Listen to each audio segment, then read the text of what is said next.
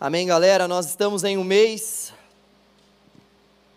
muito especial, mês onde a gente consegue olhar para trás e nos lembrarmos de algumas coisas. Eu ainda estou me ajustando a esse púlpito. Tem quatro anos que eu sou pastor do canal, mas a gente ainda briga de vez em quando, eu e esse púlpito aqui. E esse mês de dezembro é um mês muito especial para nós, porque é o mês onde geralmente a gente faz a nossa série chamada Advento. Eu até pensei em dar outro nome para essa série nesse mês, mas eu falei, não, peraí.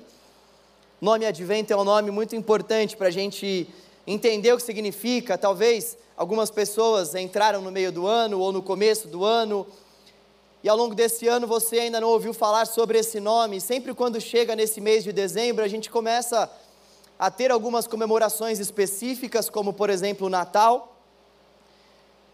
E o Natal contemporâneo é um Natal que distorce drasticamente o significado que de fato nós devemos atrelar ao Natal.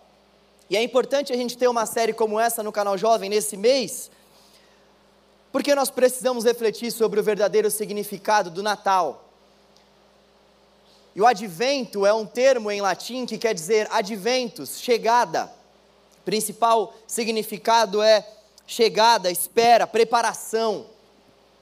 Os nossos antepassados, eles, eles viam no advento um tempo de preparação para uma festa que está por vir, que é a festa do nascimento de Jesus. Nós temos muito o que celebrar.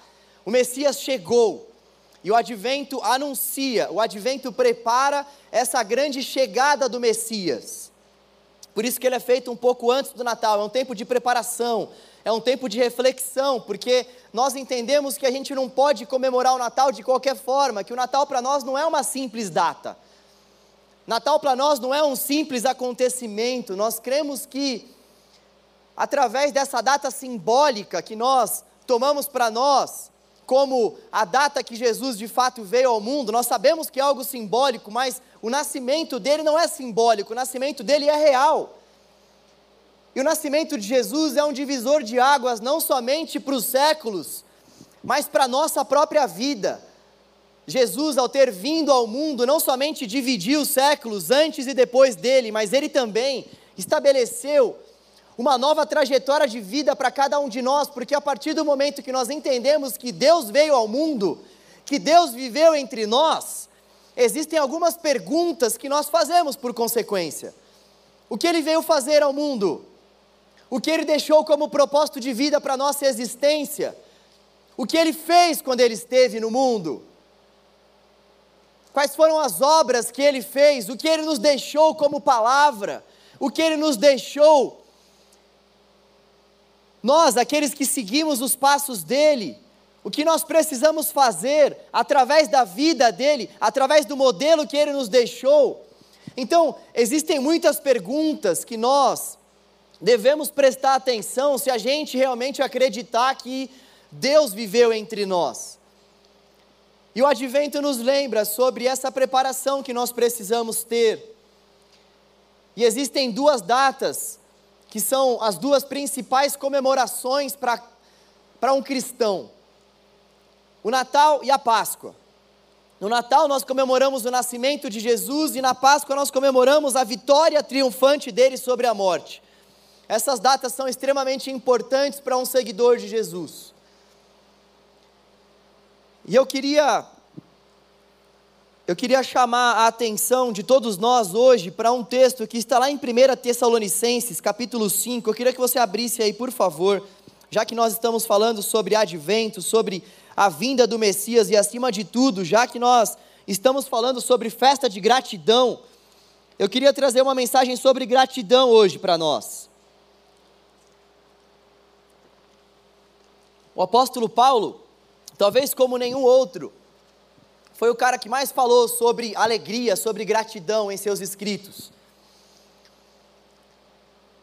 Ele escreveu essa carta aos Tessalonicenses, e nesse versículo que nós vamos ler, a partir do capítulo 5, então, versículo 16, ele diz o seguinte: Alegrem-se sempre, orem continuamente, Deem graças em todas as circunstâncias, pois esta é a vontade de Deus para vocês em Cristo Jesus.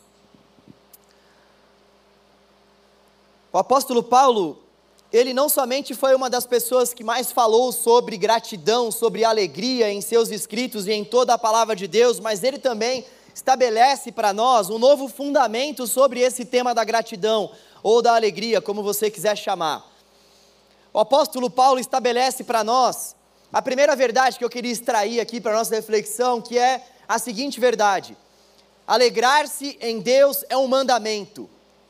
O apóstolo Paulo não coloca a alegria no campo da condição, ele não coloca a alegria no campo da contingência, ele coloca a alegria como se fosse um mandamento.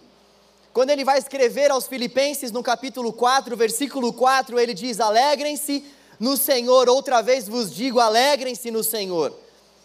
A carta aos Filipenses, inclusive, é conhecida como a carta da alegria, porque ele fala diversas vezes sobre esse mesmo tema e por várias vezes ele reforça o fato de que a alegria é um mandamento. Nós vemos aqui em 1 Tessalonicenses, capítulo 5, versículo 16, que o apóstolo Paulo faz duas menções. Primeiro ele chega e diz: "Alegrem-se sempre". Ele não somente diz que é um mandamento, mas ele ainda completa com esse termo sempre. E depois ele diz: deem graças em todas as circunstâncias. Ele está falando a mesma coisa de uma forma diferente. Alegrem-se sempre, orem continuamente e faz mais o seguinte: deem graças em todas as circunstâncias. E ele não para por aí, porque essa é a vontade de Deus em Cristo para cada um de nós. Uau! Que desafio! Dar graças a Deus em todas as circunstâncias e entender que a alegria ou entender que a gratidão não é uma condição, mas é um mandamento. Ronald, eu te agradeço, Ronald, você ilustrou de uma forma maravilhosa a mensagem.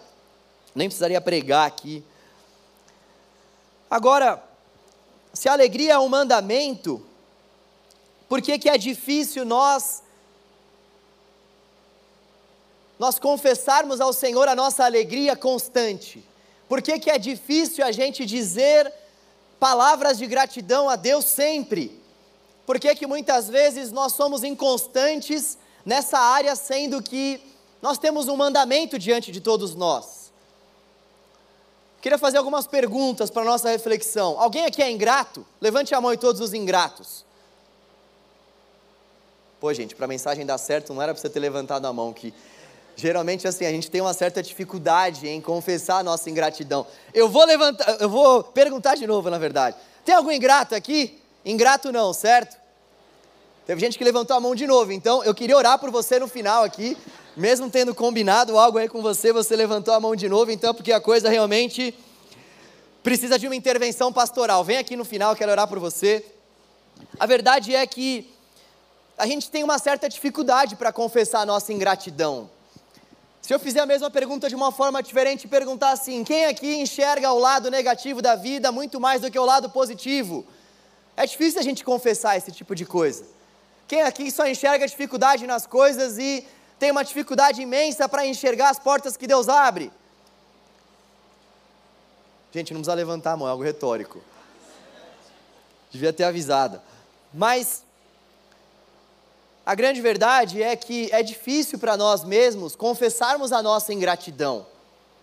Poderia perguntar assim também: no seu trabalho, você acaba agradecendo mais ou você é mais ingrato do que agradece? Com certeza você não vai, não, imagina. E, poxa, no seu casamento, na sua faculdade, prestando vestibular, se você não passou em uma prova, você agradeceu a Deus por isso? É óbvio que não. É difícil realmente para nós confessarmos que nós somos gratos a Deus em todo o tempo, ainda que situações extremamente adversas aconteçam conosco. É muito complicado para a gente confessar isso, porque a razão da ingratidão é a soberba, e nós somos soberbos. Os nossos pais lá no jardim já demonstraram o tamanho da sua soberba. Eles não quiseram confessar diante de Deus as suas fraquezas e muito menos fazer a vontade de Deus, eles queriam fazer a sua própria vontade, porque eles se achavam autossuficientes. E a ingratidão, muitas vezes, ela ela mexe nessa nossa suficiência. Quando a gente diz que nós não somos gratos a Deus, ainda mais nós que seguimos a Jesus, lá no fundo, a gente sabe que nós estamos sendo bastante indelicados com o Senhor e nós estamos sendo muito injustos com Ele. Por isso que é tão difícil para a gente confessar. Porque quando nós confessamos a nossa ingratidão, além de confessarmos a nossa soberba e a nossa autossuficiência, nós também lá no fundo estamos confessando para Deus: Ah, Senhor, esse papo de cruz, esse papo de Natal, esse papo de Páscoa, esse papo que o Senhor sabe quando uma folha cai de uma árvore, eu, o Senhor sabe quantos fios de cabelo eu tenho na cabeça, isso daí não vale muito para algumas situações da minha vida. Confessar então a nossa ingratidão é algo extremamente complicado, é difícil para nós. Eu, quando estava meditando nessa palavra, eu comecei a fazer uma examinação da minha vida e eu cheguei à dura conclusão de que eu sou muito ingrato. De que quando eu paro para pensar nos motivos ou nas razões que nos últimos meses me fizeram ficar com o coração aflito, quando eu paro para refletir, para examinar as minhas atitudes e olhar para as minhas reações diante dessas atitudes, eu vejo que tem me faltado muita gratidão a Deus. Eu vejo que se eu fosse mais grato a Deus, grande parte dessas lutas que eu ainda passo, lutas emocionais, lutas lutas na minha alma, preocupações que eu tenho, com certeza eu não teria se eu fosse mais grato a Deus, porque a gratidão é um exercício que vai curando a nossa alma. A gratidão é um exercício que vai fazendo com que a gente olhe para nós, mas ao mesmo tempo ela também faz com que a gente olhe para o Senhor. E na medida que eu vou olhando para mim mesmo e ao mesmo tempo eu vou olhando para o Senhor, eu de fato vou agradecendo, o Espírito Santo vai vai me conduzindo nesse processo de gratidão e o Senhor vai transformando meu coração na medida em que eu vou exaltando o nome dele, que eu vou elogiando o nome dele. Por isso que uma oração sem gratidão é uma oração que não sobe ao coração do Senhor. É como se fosse uma oração sem asas. É como se a gratidão fosse as asas para a nossa oração. Gente, eu estou muito poético hoje. A gratidão são as asas, ou melhor, é as asas, não sei, professora de língua portuguesa aí, para que, que eu fui entrar? São as asas. É as asas vocês entenderam o que eu quis dizer, entenderam? A gratidão é ou são as asas da nossa oração. Eu sabia que vocês não iam voltar depois dessa. Puxa vida, toma uma água aqui. Vocês vão voltar aqui ainda. Isso. Depois na festa de gratidão a gente vai discutir sobre isso. Mas a verdade é que a gratidão ela ela vai enchendo o nosso coração de alegria. Quantas vezes que eu não tinha o que orar, talvez alguns já tenham passado por essa experiência aqui, de dobrar os joelhos, de orar ao Senhor, e de ficar desanimado logo no começo da oração. Às vezes eu estou tão cansado que eu vou orar e já falo, poxa vida, até conseguir construir aqui uma oração, até o manto descer aqui vai demorar muito, e aí a gente vai lá e Aí você vai, fecha o olho e com, poxa, Senhor, aqui. E aí vem aquela sensação de que, pô, estou orando as mesmas coisas sem nem perceber, ou na verdade estou percebendo, e quando eu, eu presto atenção na minha oração, eu estou orando a mesma coisa que eu já orei. Já tem uns quatro anos aqui que eu sigo a mesma ordem de oração. Deus, como é que você não se cansa de mim? Mas aí você vai orando, você vai negociando com seus próprios pensamentos ali, você vai orando, aí você volta, aí você vai, você viaja um pouco, você volta. E nesse exercício todo, quando a gente começa a agradecer a Deus, o Senhor começa a condicionar a nossa oração, o Espírito Santo de Deus começa a sondar o nosso coração e vai nos dando um cântico novo. A gente começa a agradecer a Deus pelas coisas que Ele já fez. A gente começa a agradecer a Deus porque céus e terra foram criados pelo poder da Sua palavra. A gente começa a agradecer a Deus, a gente começa a elogiar ao Senhor, e aí daqui a pouco o nosso coração está cheio de gratidão, e daqui a pouco o Espírito Santo de Deus vai nos dando palavras, o Espírito Santo vai nos trazendo pessoas, alvos de oração. O Espírito Santo vai, vai nos concedendo dons, ele vai nos dando talentos, ele vai fazendo com que a nossa oração tenha vida, ele vai fazendo com que a nossa oração tenha asas. Ele vai fazendo com que a nossa oração tenha asas, porque nós não podemos tratar Deus como um mero comerciante que está de um outro lado do balcão, simplesmente para atender os nossos pedidos. Deus não é um comerciante que diz assim para nós: e aí, o que, você quer hoje? Quer pagar quanto? Você está em busca do quê? O que, que eu posso te dar nessa Black Friday? Deus merece a nossa adoração. Deus merece a nossa gratidão em toda e qualquer circunstância. E o nosso desafio ao longo do nosso processo de oração é fazer com que a gratidão seja muito mais do que um mandamento, mas seja um estilo de vida.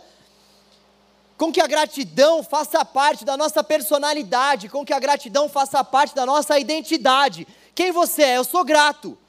Isso faz parte do meu DNA, faz parte da minha humanidade ser grato a Deus. E a gente só vai conseguir chegar nesse nível de maturidade com o Senhor a partir do momento que nós conhecermos as Escrituras, porque só é grato a Deus quem o conhece de fato.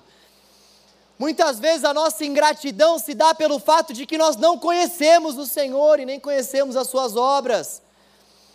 Sabe qual é o principal exercício na palavra de Deus para o renovo de fé de uma pessoa? Sabe qual é o principal exercício que tanto os profetas quanto os homens e mulheres de Deus do Novo Testamento asseguram para nós se nós quisermos ter renovo na nossa fé e na nossa vida? Nos lembrarmos daquilo que o Senhor fez, enchermos o nosso coração de esperança, por termos a certeza que Ele é o mesmo Deus de ontem, hoje e eternamente. Quando a gente olha para as Escrituras, nós vemos que em todo tempo Deus trabalha dessa forma com o seu povo, Ele vai fazendo com que o seu povo se lembre dos seus grandes feitos. Ele vai fazendo com que o seu povo se lembre de quem Ele é, daquilo que Ele já fez ao longo da história. E olhar para o passado, olhar para as Sagradas Escrituras e, e ver aqui tantos personagens que foram usados pelo Senhor e ver aqui a forma como Deus foi conduzindo o seu povo desde Abraão. Lá em Gênesis, que nós vemos sendo chamado pelo Senhor um pagão, sendo chamado por Deus para ser o pai de uma grande nação, e nós vemos que Deus foi, através da vida de Abraão, fazendo mesmo uma grande nação. Essa nação se perdeu, foi parar no Egito, saiu do Egito pela mão forte do Senhor e depois foi parar no deserto. Ficou 40 anos peregrinando pelo deserto, vendo o agir de Deus, recebendo o pão do céu, recebendo o maná, tendo a proteção do Senhor de dia e de noite. E aí nós vemos que essa nação então entra na terra que Deus prometeu.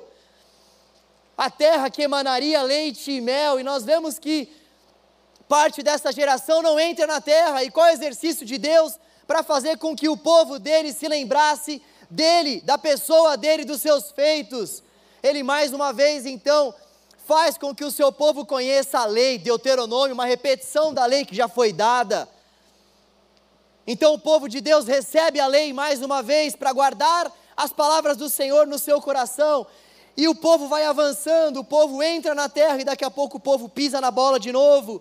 E aí o povo vai para o cativeiro, o povo passa por alguns cativeiros, e aí nós vemos que depois de uns anos, o que o Senhor faz? O povo de Judá fica 70 anos no cativeiro babilônico, e aí Deus vai lá e levanta Neemias, Deus vai lá e levanta Esdras, e o que eles fazem? Eles reconstroem o muro da cidade de Jerusalém, e depois o que eles fazem? Eles leem a palavra do Senhor mais uma vez, como uma forma de relembrar o povo como uma forma de relembrar o povo que é do Senhor. Ei, olhe, olhem para esses grandes feitos, olhem para o Deus que vocês servem, olha para esse Deus que tirou Abraão da Mesopotâmia, mesmo ele sendo um indigno, ele tirou Abraão de Ur dos Caldeus. Fez dele um povo, fez a partir dele um povo, conduziu esse povo ao longo da história. Ainda que a vida desse povo fosse marcada por Faraó fosse marcada por desaprovação, fosse marcada por desobediência, esse mesmo Deus foi fazendo com que esse povo olhasse para a palavra, olhasse para os grandes feitos, olhasse para as suas obras, para que então o povo pudesse olhar para essas obras e agradecer ao Senhor. Esse exercício de olhar para o passado, de olhar para a palavra, esse exercício de olhar para esse Deus que já fez coisas grandiosas no passado, é um exercício fundamental para a nossa edificação e fé para aquilo que está por vir, tanto no presente quanto no futuro. Esse é o exercício principal de gratidão que nós precisamos fazer ao longo da nossa vida. Está passando por algum período difícil, se lembre de quem Deus é. Está passando por alguma circunstância adversa, se lembre do que Ele já fez. Ah, mas Ele não fez nada na minha vida, duvido que Ele não fez nada na sua vida. Você está respirando, meu irmão e minha irmã, Ele já te deu fôlego. É tudo fruto da graça. E ainda que você não tenha tantos testemunhos assim para contar, como Tomé, que foi incrédulo, nós não podemos ser, porque o Senhor vai dizer que bem-aventurados são aqueles que não viram, mas creram. Eu não vi Elias, eu não vi Abraão, eu não vi José, eu não vi Davi, mas pela fé pela fé que o próprio Espírito Santo de Deus coloca no coração de todo aquele que crê, nós podemos contemplar todas essas obras e então encher o nosso coração de esperança, tendo a certeza de que o mesmo Deus que livrou Daniel da cova dos leões é o mesmo Deus que anda comigo e com você.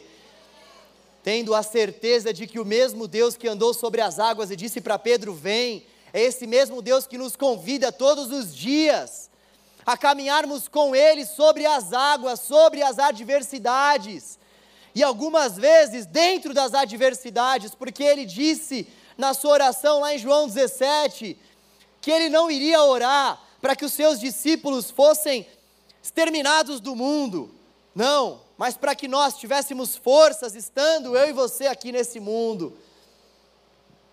Ele orou pedindo forças a Deus para que nós pudéssemos vencer também as adversidades. A gratidão, então, é esse exercício que faz com que a gente olhe para a palavra do Senhor, faz com que a gente olhe para esses feitos desse Deus poderoso e tenha a certeza de que fiel é o Senhor para continuar a fazer com que essa palavra se cumpra na nossa vida. A gratidão, então, é esse exercício quando nós olhamos não somente para os grandes feitos, mas também para as promessas de Deus contidas nesse livro. Existem muitas promessas que Deus fez para nós. E a nossa gratidão precisa estar apoiada no fato de que Ele é fiel para cumprir cada promessa que Ele fez para nós. E é interessante nós falarmos sobre gratidão nos nossos dias, porque não é somente dentro da igreja que você vai ouvir sobre esse tema. Existem muitos pensadores e até mesmo empresas, pegando esse, esse termo da gratidão, expondo esse termo da gratidão, porque até mesmo a ciência já chegou à compreensão de que uma pessoa grata tem um índice muito menor de ser uma pessoa depressiva, por exemplo.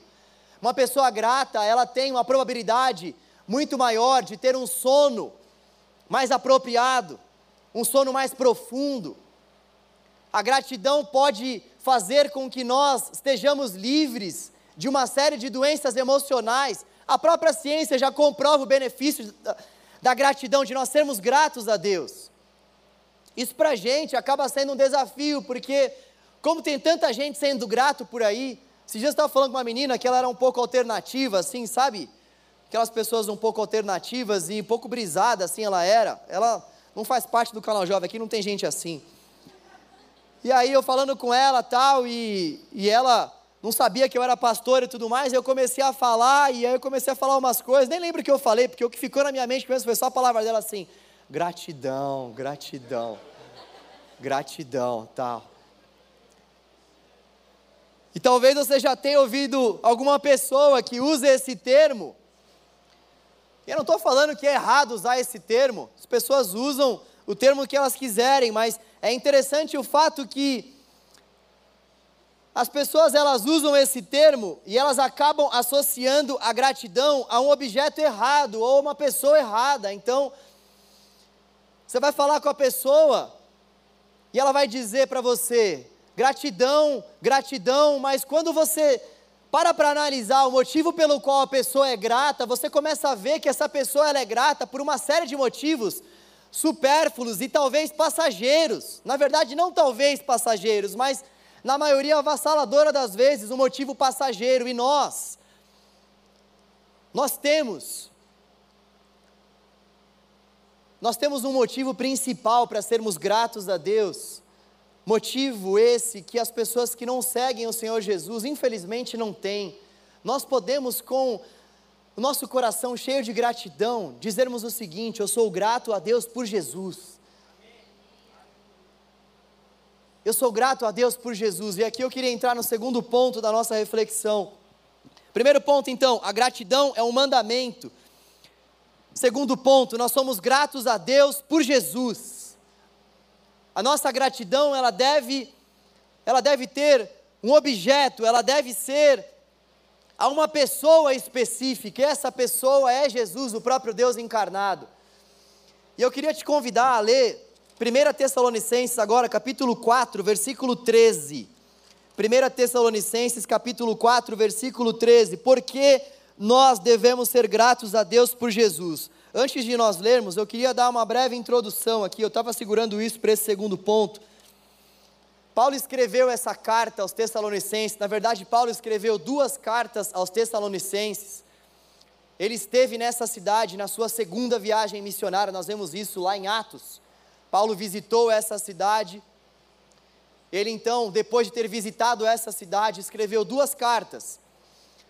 E essas duas cartas têm os principais, ou melhor, ela tem os mesmos motivos, os mesmos propósitos. Paulo está escrevendo porque a igreja está passando por uma perseguição. A igreja está sendo perseguida tanto pelos próprios judeus quanto também pelo império a perseguição por parte dos judeus ainda é maior do que por parte do império, mas já existe uma certa perseguição que está, come, que está começando a acontecer por parte do império. E esses judeus, eles perseguiam a igreja simplesmente pelo fato de que eles diziam que Jesus era o Messias e eles não, não concebiam isso de forma alguma. Para o judeu não messiânico, aquela era uma heresia muito forte. Eles não acreditavam nisso, a ponto de perseguir, a ponto de até mesmo matar quem acreditava que Jesus era o Messias. E aí ele escreve então para encorajar essas pessoas: ei, fiquem firmes, fiquem firmes. Esse é um tema que aparece em várias cartas do apóstolo Paulo, porque a perseguição ela já existia desde o tempo de Jesus. E com a elevação dele aos céus, essa perseguição se intensificou ainda mais. O apóstolo Paulo também estava escrevendo ali porque existiam alguns novos na fé, e ele estava escrevendo para dar algumas bases para essas pessoas. Essas pessoas ainda precisavam de uma, de, uma, de uma certa maturidade na fé, então ele começa a escrever por conta disso. E talvez o principal motivo dessas duas cartas seja porque o apóstolo Paulo estava pretendendo preparar os seus ouvintes para a segunda vinda de Cristo. A primeira e segunda carta aos Tessalonicenses fazem parte do material que mais contém escrito sobre a segunda vinda de Jesus entre todas as cartas que o apóstolo Paulo escreveu. Entre as várias cartas que o apóstolo Paulo escreveu, a carta que mais contém informações sobre a segunda vinda de Cristo é essa carta que ele escreveu aos Tessalonicenses. E por que isso é importante para nós? Porque isso tem tudo a ver com esse segundo ponto. Um dos motivos pelos quais nós precisamos ser gratos a Deus, é porque Jesus Cristo vai voltar. Quando nós falamos sobre advento, nós estamos falando sobre vinda. Existem dois adventos que marcam a história da igreja. O primeiro advento, que é a vinda do nosso Senhor, mas existe um segundo advento que marca a volta de Cristo. E por que esse segundo advento é tão importante? Nós vamos ler agora na palavra do Senhor.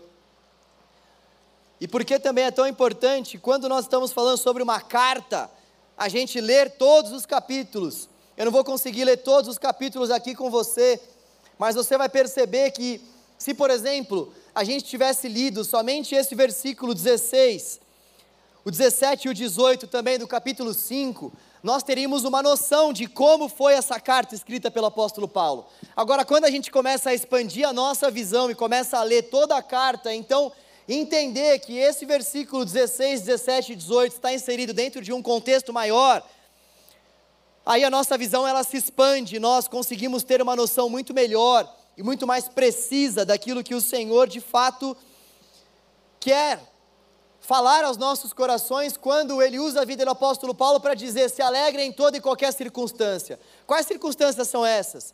As circunstâncias que principalmente estão regendo o contexto em que o apóstolo Paulo está escrevendo. Por isso que nós vamos ler então o capítulo 4, versículo 13. A partir do versículo 13. 1 Tessalonicenses capítulo 4, a partir do versículo 13. Irmãos, não queremos que vocês sejam ignorantes quanto aos que dormem para que não se entristeçam como os outros que não têm esperança. Os que dormem são aqueles que já morreram crendo em Jesus, crentes que Jesus de fato haveria de ressuscitá-los. Versículo 14: Se cremos que Jesus morreu e ressurgiu, cremos também que Deus trará, mediante Jesus e com Ele, aqueles que nele dormiram.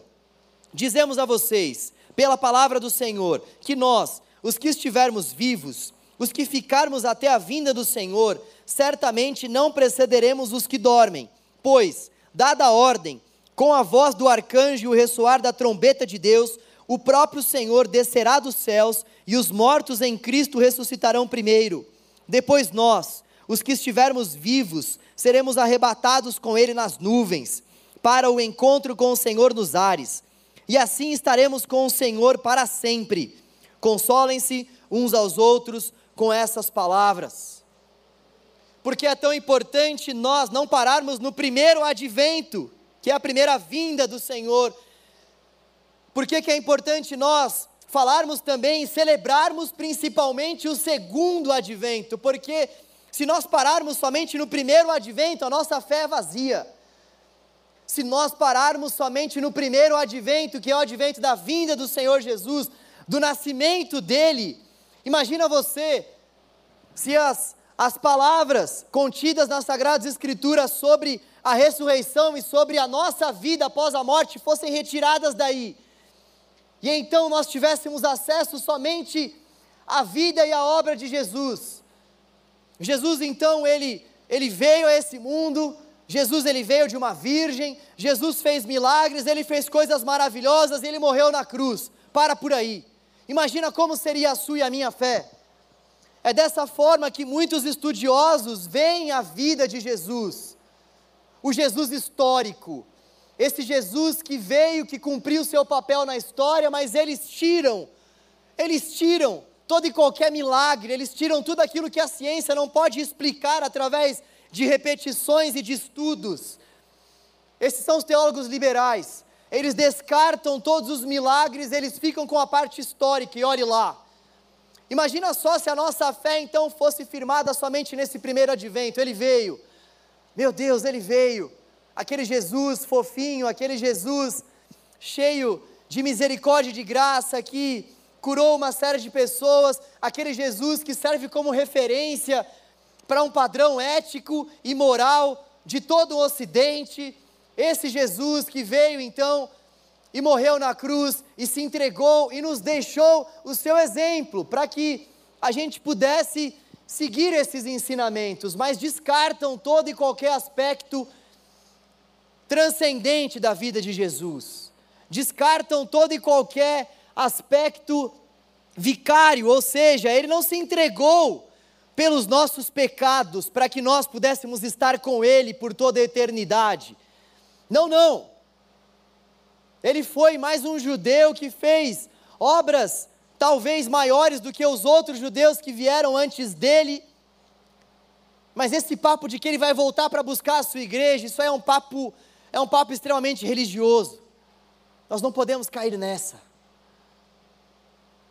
Talvez quando a gente comece a falar sobre Jesus para alguma pessoa e comece a falar sobre a vida, sobre a obra, Talvez essa, essa pessoa até tenha uma certa simpatia por Jesus. Eu não sei se você já passou por essa experiência. Agora vai falar sobre a segunda vinda e vai falar que ele vai vir não como um cordeiro, como ele veio na primeira, mas como um leão para julgar as nações. Opa, peraí, que papo é esse? Aquele Jesus que nasceu numa manjedoura, aquele Jesus extremamente humilde, aquele Jesus que adorava as criancinhas, é esse mesmo Jesus que vai voltar pela segunda vez para buscar somente a sua igreja e vai então julgar as obras de toda a humanidade. Vai falar isso para uma pessoa que tem uma certa simpatia inicial por Jesus. Talvez, se ela for uma pessoa bem educada, ela nem vai te contrariar, mas ela nunca mais vai te procurar na vida. Que papo de religioso é esse? Que papo de gente bitolada com religião? Que papo, que papo estranho, que discurso duro. As pessoas acabam pegando somente parte do discurso de Jesus. Elas preferem muito mais ficar com o primeiro advento. Falar sobre o segundo advento é algo que tem se tornado cada vez mais raro nos nossos dias. E eu entendo que muitas vezes a nossa ingratidão se dá justamente por isso. Por nós não acreditarmos lá no fundo do nosso coração que Ele voltará para buscar a sua igreja. Por nós não acreditarmos que Ele vai voltar e será uma volta triunfante. E que todo olho verá e toda língua haverá de se dobrar diante do nosso Deus e que então todas as coisas já serão passadas e Ele vai tirar dos nossos olhos toda lágrima e vai colocar no nosso coração e na nossa boca um cântico de alegria eterno. Quando a gente fala sobre isso, em algum momento aqui no culto, é algo que pode suscitar no nosso coração um desejo de dar um glória e um aleluia, mas a grande verdade para nós é que, será que nos motivos, ou melhor, nos momentos ordinários da nossa vida, naqueles momentos do nosso dia a dia? Será que a gente para para agradecer a Deus pelo fato de Jesus voltar para buscar a sua igreja? Será que a gente para mesmo para agradecer a Jesus por um dia o vermos face a face? Será que nós agradecemos a Deus no nosso dia a dia por esse privilégio de nós vermos o nosso Senhor face a face? Quantas vezes que nós paramos ao longo do nosso dia e ao longo da nossa vida para refletir sobre o fato de que Jesus vai voltar? A gente mal fala sobre isso na igreja. Quando a gente fala, a gente fica entrando em posições teológicas e se esquece daquilo que realmente importa. Nós vamos casar com o Senhor por toda a eternidade. Será que ao longo do seu dia você para para imaginar que você, como igreja, está noiva? Mulheres do Senhor que desejam casar mais do que tudo, homens também eu faço parte dessa geração de homens que quer casar, amém, irmãs? Que glória a Deus fraco, irmãs. Por isso que não casa, irmãs. Será que você já parou para pensar no fato de que eu e você, como igreja do Senhor, estamos prometidas, ou melhor, estamos prometida como igreja do Senhor, ao nosso noivo? Será que a gente para para pensar em como vai ser esse casamento? Ou será que a gente está muito mais focado no nosso casamento aqui, terreno, querendo encontrar alguém para casar? Casar é muito bom, gente, casar é maravilhoso. Casei com uma mulher de Deus, mas o meu casamento terreno não pode suscitar no meu coração uma alegria maior do que o meu casamento com o meu Senhor. Eu não posso permitir com que os dias passem e eu nem sequer faça menção, eu nem sequer agradeça a Jesus pelo fato dele ter me prometido em casamento para ele por toda a eternidade. Meu casamento com a Paula não será por toda a eternidade, infelizmente. Mas o nosso casamento com o Senhor será um casamento eterno. O apóstolo Paulo está lembrando os seus ouvintes aqui, nesse contexto, onde ele está falando sobre deem graças, sobre dar graças. nesse contexto onde ele está falando sobre dar graças em toda e qualquer circunstância, nesse contexto de exortações, onde ele está lembrando a igreja: ei, deem graças ao Senhor por tudo em Cristo Jesus. Nesse contexto todo, é o contexto onde ele mais vai falar sobre a volta de Cristo, justamente para lembrar os seus ouvintes de que um dos principais pontos que devem fazer com que o nosso coração seja grato a Deus é a vinda de Cristo, a segunda vinda de Cristo, a volta triunfante de Cristo para nos buscar. Imagina você passando por alguma decepção na sua vida, uma notícia ruim, um dia mau. Agora imagina a notícia de que Jesus voltará e vai se encontrar comigo e com você nos ares, e vai nos levar para morar com Ele por toda a eternidade. E lá não haverá mais pranto, mais dor, mais ódio, nem rancor, porque nós estaremos com Ele para todo sempre. Será que eu e você agradeceríamos a Deus? Será que nós agradeceríamos a Deus? Nesse tempo de gratidão, nessa festa de gratidão, o que eu gostaria que ficasse no meu e no seu coração. Nós, como noiva, fomos prometidas a um casamento eterno com o nosso Senhor. Lembre-se disso no dia mal, lembre-se disso quando a notícia ruim vier, lembre-se disso quando você estiver passando por alguma circunstância adversa na tua vida, lembre-se disso diante do sofrimento principal ponto que o apóstolo Paulo estava querendo trabalhar no coração desses ouvintes aqui é: encham o coração de vocês de alegria, porque ele vai voltar, e ainda que vocês estejam passando por algum sofrimento, e olha que eles estavam, porque se você ler a carta toda, as duas cartas, você vai perceber que eles estavam sim passando por sofrimentos terríveis. O apóstolo Paulo vai escrever para eles e dizer: lembrem-se, ele vai voltar e eles, naquele contexto, a segunda carta, a partir do capítulo 2, vai deixar claro para nós que eles estavam querendo prever essa segunda volta. Imagina você que a igreja primitiva vivia na iminência da volta de Cristo. Jesus foi elevado aos céus, e eles então pregavam que Jesus iria voltar, só que eles achavam que isso ia acontecer tão logo, eles não achavam que isso pudesse demorar muito.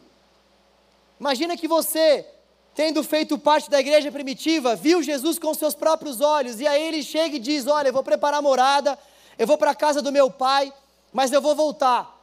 É claro que eles viviam nessa iminência: Poxa, quando é que ele vai voltar? Será que ele vai voltar? Quando ele vai voltar? Como que vai ser essa volta? Eles viviam nessa expectativa. E eles estavam querendo se programar para essa volta. E aí o apóstolo Paulo então vai reforçar o fato de que eles devem viver na luz, ou seja, eles devem viver em constante preparação, eles devem viver debaixo da verdade, porque nós não sabemos o dia nem a hora, mas nós não nos preparamos para esse dia, simplesmente porque nós não queremos ver a ira de Deus. As pessoas queriam saber qual que seria o dia, porque assim elas poderiam ter a vida que elas quisessem, quando estivesse se aproximando, opa, põe a roupa de ver crente, vem no canal jovem todo sábado aqui, ergue as mãos, canta no coral aqui, vamos ter uma vida de religiosidade, porque afinal de contas ele está chegando. Vamos pregar o evangelho, vamos pegar o microfone aqui, deixa eu até agora aceitar o meu chamado pastoral, porque ele está voltando. As pessoas poderiam se programar se elas soubessem da volta. E aí o apóstolo Paulo vai falar: vivam na luz. Porque quem vive na luz não não vive uma vida de trevas, uma vida realmente de devassidão. Quem vive na luz não vive uma vida se preparando para fugir da ira, mas quem vive na luz vive uma vida de contentamento diário. Quem vive na luz vive uma vida de gratidão diária, porque na verdade eu não estou seguindo o meu Senhor para que, ele me que Ele me livre da ira vindoura. Nós estamos seguindo o nosso Senhor e a, a, a gratidão no nosso coração porque a luz raiou e essa luz é Cristo. A gratidão no nosso coração, porque Ele se entregou por nós e como nós cantamos aqui,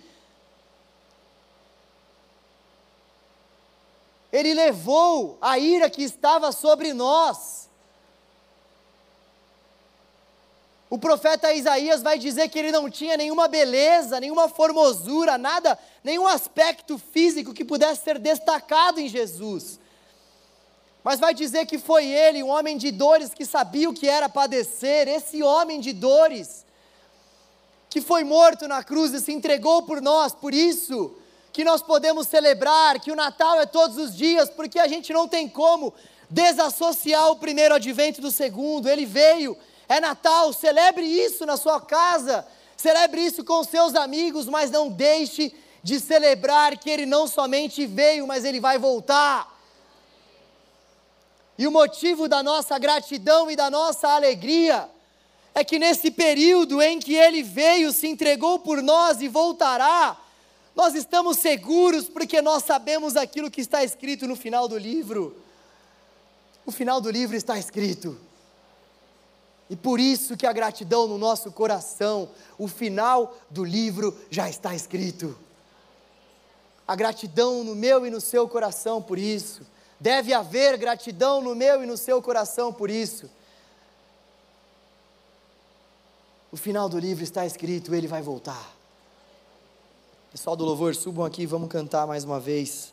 Isaías 53.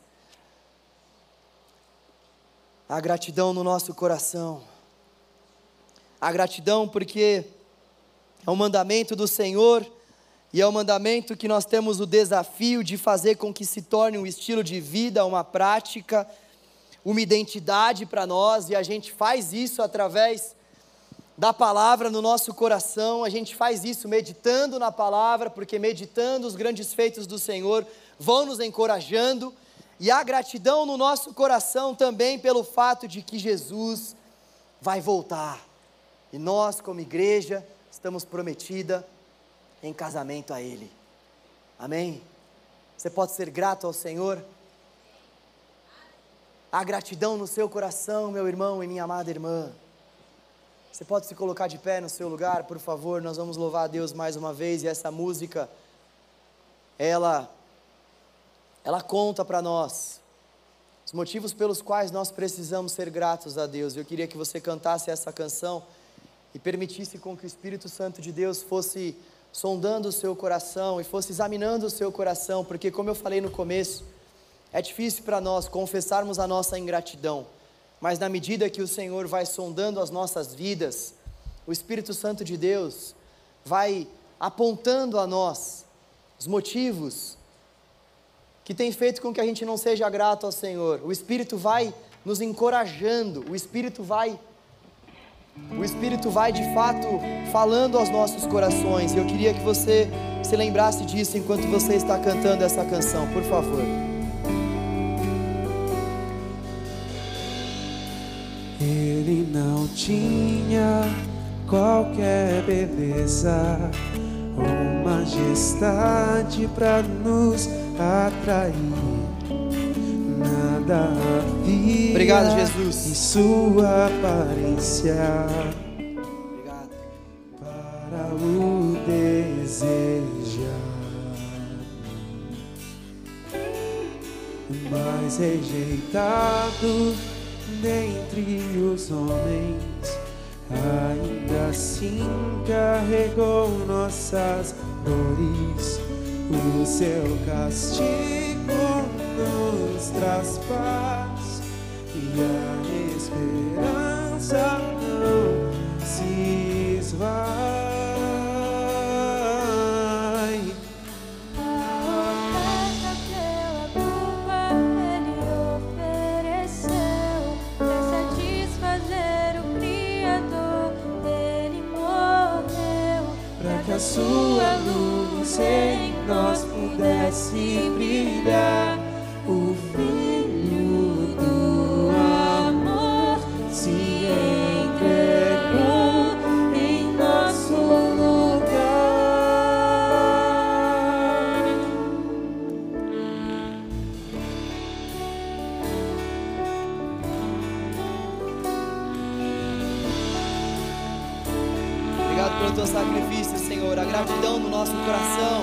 Pelo teu sacrifício triunfante na cruz. Santificado Entre os homens, ainda assim carregou nossas dores. Obrigado, Jesus. Obrigado, Jesus. Doce Jesus, Senhor do nosso coração.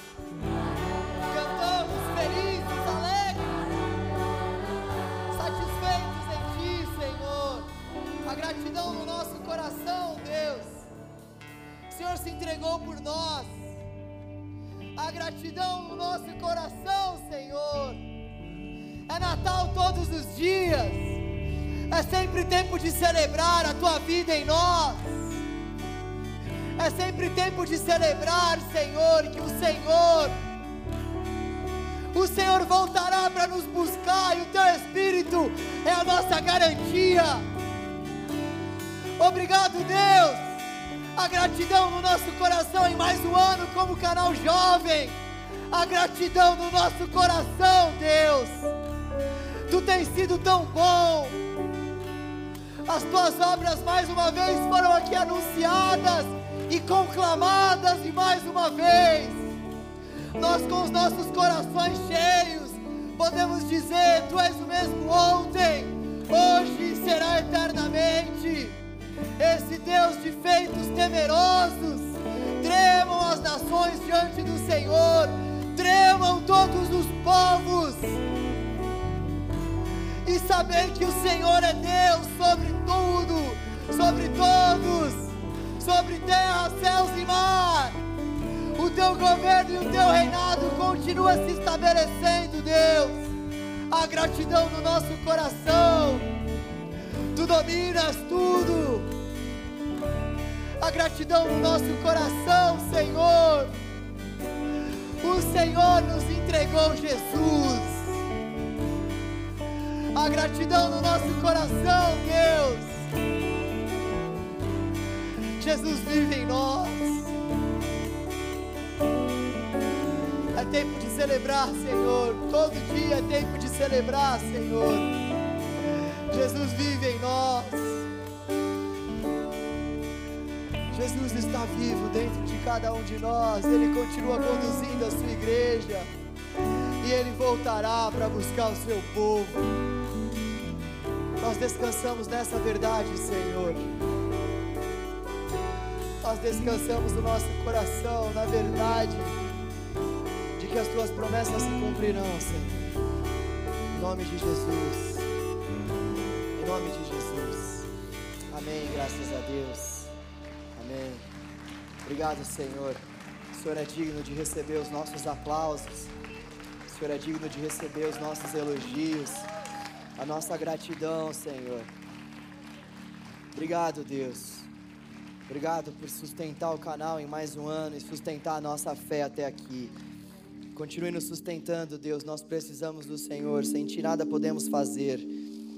Nesse caminho até a glória eterna, nesse caminho, Senhor, até o nosso casamento com o Senhor.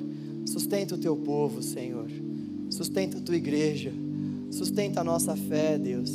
Alicerça a nossa fé na Sua palavra. Dê fé a cada irmão meu aqui, a cada irmã que está vacilando na fé, Senhor. Levanta pela tua boa mão, pela tua forte mão. Oh Deus, aqueles que ainda não andam com o Senhor, Deus. Senhor, toque nos corações, toque nos corações para que todos aqui vejam quão bom é andar contigo, Deus. Obrigado, Senhor. No nome de Jesus que nós oramos. Amém. Amém. A gratidão no nosso coração, Ele está vivo. E como o crente gosta de festa, nós teremos hoje a nossa festa de gratidão, a nossa confraternização. Eu queria te convidar para fazer parte dessa festa. Se você não trouxe nada, não tem problema, você trouxe a sua presença, isso que importa para nós. Vai ser no templo 2, é um templo aqui embaixo desse templo 1, um, templo principal. Você vai descer quatro lances de escada e já vai estar de frente com esse templo. A gente vai comemorar, a gente vai cantar louvores, a gente vai fazer algumas dinâmicas, a gente vai comer. Por isso, faz um esforço para ficar com a gente. Tenho certeza que vai ser um tempo muito edificante para todos nós. E eu também queria passar a nossa agenda de dezembro, próximo sábado, dia 13, é isso? Não, dia 16, perdão, nós teremos culto, tá? Nós vamos dar continuidade à nossa série do Advento no dia 16. Depois, no dia 23, nós teremos culto também. E no dia 30 nós não teremos culto, tá? O culto, culto do dia 30 foi cancelado. Você pode vir no culto do dia 31, que vai ser culto da manhã e um culto à noite também. Vamos passar mais informações sobre esses dois cultos aí da virada no dia 31. Então, dia 16, próximo sábado, tem culto. Dia 23 tem culto. Dia 30 não tem culto, tá bom? Dia 16 culto, dia 23 culto, dia 30 não tem culto.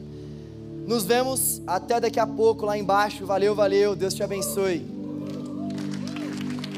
Obrigado, coral.